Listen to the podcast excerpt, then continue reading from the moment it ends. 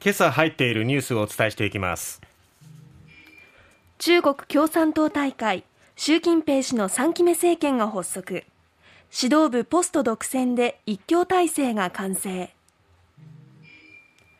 那覇市長選自民公明系の知念氏が当選。オール沖縄は県庁所在地で敗北。知床観光船沈没事故から半年。乗客6人今なお行方が分からず。日本シリーズ第2戦ヤクルト山内が9回に同点スリーラン。5時間3分の熱戦もドロー。ゴルフ日本オープン。21歳の蝉川が優勝。アマチュア選手のツアー2勝は史上初の快挙。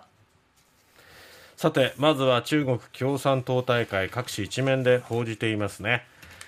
えー、第20期中央委員会第1回総会が北京で昨日開かれまして、はい、習近平総書記の3期目政権が発足しました注目はその人事だったわけなんですが、7人のうち4人がそうですね。はい。はい。あの、最高指導部の政治局常務委員、まあ、この中枢ですね。その7人は習近平氏とその側近らでほぼ固められまして、はい、習近平氏のまあ、急速な権力集中っていうところを鮮明にした形となりました。えー、この党指導部を構成する政治局員24人とその中から選ばれる政治局常務委員7人そして軍指導機関の党中央軍事委員会7人を決定しました。はいえー、李克強首相ら退任した4人に代わって昇格したのはいずれも習近平氏の地方勤務時代からの腹心や忠誠心が厚いとされる幹部、えー、そして序列2位にあたる李強氏は来年の春の全国人民代表大会で首相に就任すると見られております。ただこの李強氏っていうのは、ええ。新型コロナウイルスで、まあ、ゼロコロナ政策を取った人でもありあの上海の市長ですけれども、はい、ロックダウンをしたことによって、まあ、上海市民からこの罵声を浴びせられるようなところが動画で撮られてそしてそれが SNS で拡散されるっていう非常に珍しい光景だったんですけれども、はい、そういうこう手腕どうなんだろうかって疑問に持たれているところもあるんですがそんなのお構いなしで習近平氏はまあ自分に近しい人を集めて、自分の身の回りを固めたっていうことでますます習近平もう独裁に近づいてくるようなねね、えー、もう周りには有無を言わせないっていうようなそういう体制を作っていっているということですね。さて、えー、那覇市長選挙が昨日投票、開票が行われまして、政権与党が支えた新人で前副市長の知念悟氏が玉城デニー沖縄県知事らオール沖縄が、えー、推していた新人で前県議の尾長武春氏を破って初当選ということになりました、はい、えー、当選しました知念悟さんは、まあ、その現職の白間美紀子市長が、まあ、今回、えー、任期満了ということで、まあ、今回選挙に挑んだわけですけれどもその白間市長の応援も得て、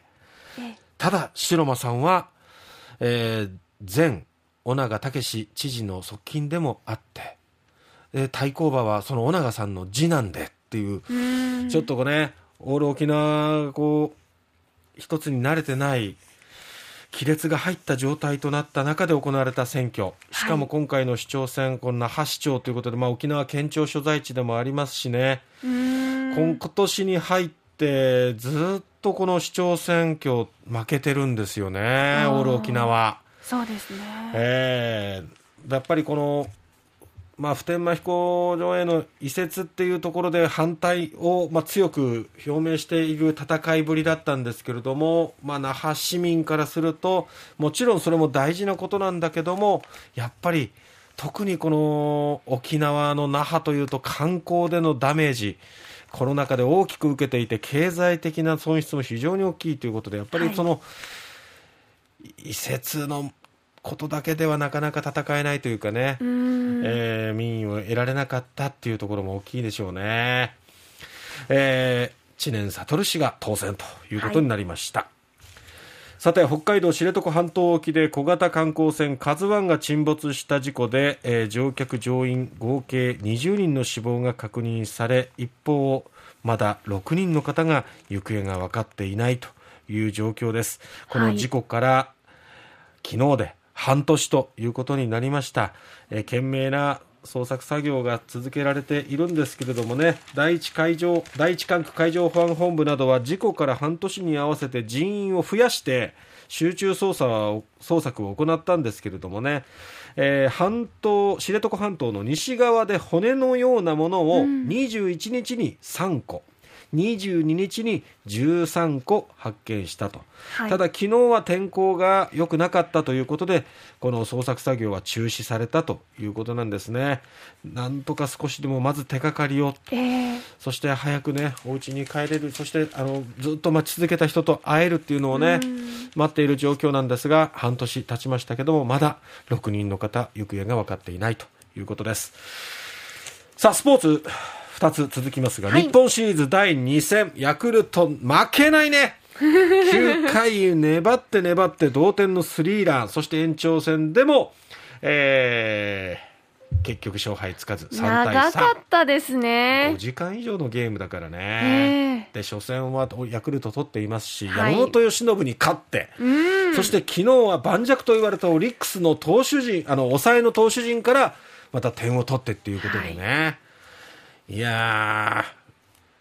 山内山選手が同点スリーランだね、はい、さっき山内って言った？あそうなのね。ごめんね。ええ。えー、ということでねヤクルトが1勝1分けとなっております、はい、そして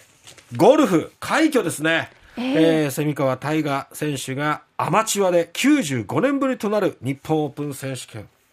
制覇。しかも完全優勝。すごいです